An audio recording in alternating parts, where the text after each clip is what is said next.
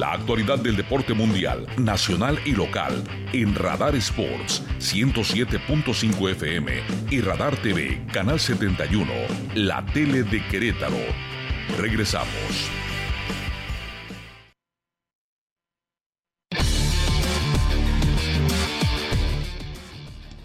Bueno, ya estamos de regreso, muchísimas gracias. Y como le platicábamos al principio del programa, van 10 minutos de que está pasando frente a nosotros un tren de carga, Víctor. Yo creo que es el mismo que pasó hace rato, se regresó porque está se le olvidó. igual de... eh, Yo creo que se les olvidaron unos 40 vagones. Qué, Qué padre. hermosura Justo está de terminando. tren aquí le que estamos observando. Una postal, tienes razón. Y le se lo digo a Francisco Javier Muñoz Carlín, quien ni más ni menos trabaja como mandamás del deporte en la ciudad. Bienvenido, caballero. Muchas gracias. Antes que nada agradezco siempre la, la invitación a, a sus medios y, y con el gusto de, de compartirles lo que el- hoy en día eh, queremos, ahora sí que degustar con ustedes el, el- el mini estadio que tenemos aquí en Hércules hoy en día, Unidad Deportiva Hércules. Una remodelación total, una dignificación de un espacio tradicional, emblemático del deporte queretano, del fútbol queretano, del fútbol amateur y que hoy luce con una realidad distinta pero sin perder esa esencia que hace muy particular a Hércules, ¿no? Si no lo pudiste haber des- descrito mejor, Víctor, la verdad es que es un, un lugar donde era prácticamente un campo de tierra, Campo llanero, sí. campo, campo llanero. Bueno, Digo, pues todos jugamos en un campo de tierra con botellas, piedras y todo lo que había en los... ¿No? Así es, es, como sí. se aprendía. La verdad es que emblemático, eh, la cuna del fútbol está aquí en Hércules y obviamente el compromiso del alcalde Luis Nava fue, vamos a echarle para adelante, ¿qué hacemos? Vamos a buscar dignificar los espacios, vamos a dejarle a, la comunidad de Hércules y a los queretanos otro de los espacios de recreación y de activación física precisamente pues para enfrentar este bicho que hoy en día ha hecho sus estragos a nivel mundial. Nos da muchísimo gusto porque sí se ve eh, cómo quedó esta unidad. Se antoja agarrar un balón y jugar en el campo que quedó precioso después de, del trabajo realizado. Y abriendo un pequeño paréntesis de esta charla del lugar donde nos encontramos, pues también previo a, esta charla, fuera del aire, platicábamos que podría haber muy buenas noticias para las personas que les gusta hacer ejercicio al aire libre esa carrera nocturna que hemos estado preguntando por ella y parecería que se pueden presentar las condiciones para poderla hacer. Sí, claro, sí, por ahí este, eh, el día de mañana vamos a tener por allá una rueda de prensa, estamos invitando a todos los medios para plantearles un poquito lo que viene siendo el, panorama que pretendemos llevar a cabo al día de hoy, durante todo este transitar del año. Eh, hay que ser también muy claros, ¿no? Nos vamos a discernir en ese sentido con, la, con el semáforo que nos vaya marcando las autoridades san- sanitarias, pero nosotros estamos con, con la frente en alto de sacar los eventos que traemos en el año y obviamente el, el- el emblemático, la emblemática carrera nocturna, pues esa es prácticamente una de las de, de las eh, de las principales actividades que vamos a desempeñar este, este próximo mayo, si Dios quiere, el día 21, sábado 21 de mayo. Sábado 21 de mayo. Pues es una buena noticia, evidentemente con una responsabilidad compartida tanto de corredores como de, organizadores para cada uno, ¿no? Cumplir con lo que nos, con lo que nos toca. Eh, otro de los temas, eh, ¿cómo van con el asunto de las academias deportivas? Que es un lugar con mucha vida aquí en el municipio de Querétaro, Carlin. Sí, claro, este, te traemos proyectado por ahí, este, en las principales unidades deportivas que tenemos. De hecho, cabe hacer mención que esta unidad deportiva La Purísima es nuestra 24ava unidad que estaba bajo nuestro, nuestro, este, nuestra administración.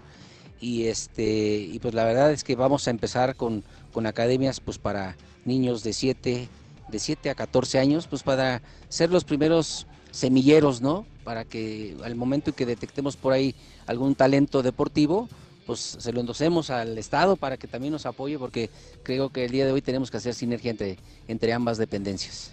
Fíjate que te la vamos a poner para que le empujes.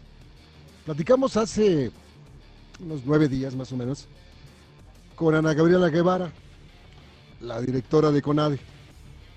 Y por supuesto que la plática la encaminamos en algún momento, Víctor y tu servidor, al deporte de Querétaro. Pues nos, nos dio mucho gusto que Ana Gabriela dijera y reconociera que en Querétaro se hace un trabajo muy particular en el deporte, pero habló de las instalaciones. Dijo, palabras de ella, Querétaro es un ejemplo de instalaciones deportivas y tenemos que aprovechar ese tipo de cuestiones. Entonces, por ahí podría venir cositas bonitas para que saques ese talento que se va a presentar en estas academias.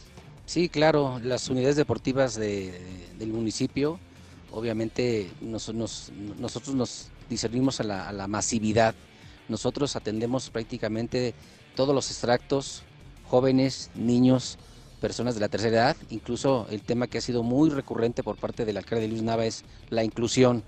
Eh, el año pasado apenas terminamos un evento con, con una academia de, personas con discapacidad de síndrome de Down, eh, los Gallos Small, y la verdad es que fue un éxito. Entonces, yo creo que esa es una parte importante que los espacios que al día de hoy, día de hoy tenemos, cuentan con la infraestructura.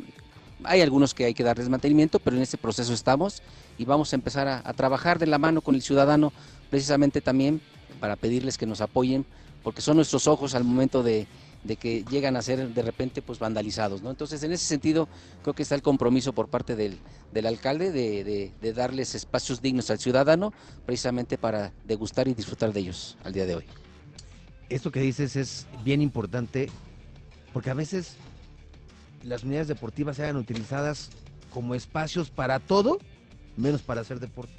Sí, las kermeses, que se hacen padres, los cumpleaños de los compadres. No, y, se juntaban los chavos, ¿no? Había grupos. Bueno, eso va implícito en el festejo de los compadres. Entonces, aquí yo lo que veo, he visto imágenes eh, eh, eh, en video, está muy bien iluminada, por ejemplo, esta zona, esta área, ¿no?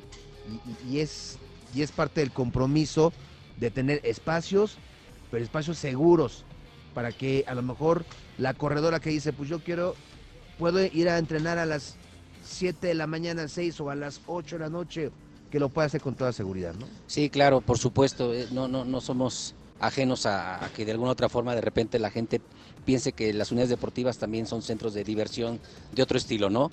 La verdad es que apenas en el viernes pasado hicimos un ejercicio social aquí en la, en la unidad deportiva La Purísima y la verdad es que se rebasaron las expectativas, ¿no? La gente está consciente de que quiere espacios dignos, espacios este, para que la gente pueda acudir con sus familias, porque la gente tenga recreación y obviamente ese es un compromiso que al día de hoy tenemos, ¿no? Buscar que la gente eh, dignifique estos espacios porque también sí queda, me queda muy claro y les queda muy claro, están hartos también de, ese tipo de, personas que en lugar de venir a sumar, restan, ¿no? Y en ese sentido venimos con el compromiso de, ordenarlas ponerlas al, día con la intención de que todo mundo pues tenga un, rato agradable, ya sea en fin de semana o cualquier día y cualquier horario de la semana.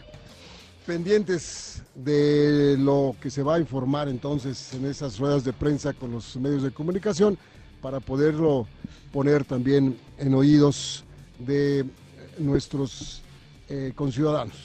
Sí, claro, estamos con, eh, el compromiso muy claro del, del municipio de de prácticamente buscar el, Querétaro que todos queremos, ¿no? Entonces estamos a la orden, nos ponemos ahí desde el Instituto del Deporte del municipio de Querétaro, este, con puertas abiertas, estamos con oídos prácticamente abiertos para, para escuchar a todas las, voluntades y tratar de buscar siempre el equilibrio y que todo el mundo disfrute y deguste de estas, ahora sí que de estas avenidas que el día de hoy tenemos, por ejemplo, aquí en lo que viene siendo el Mini Estadio Deportivo La Purísima de Querétaro. Enhorabuena. Muchas gracias y a la orden. Bueno. Muy bien, escuchamos a Francisco Javier Muñoz Colín Carlín, quien eh, pues se maneja la parte deportiva de esta hermosa ciudad.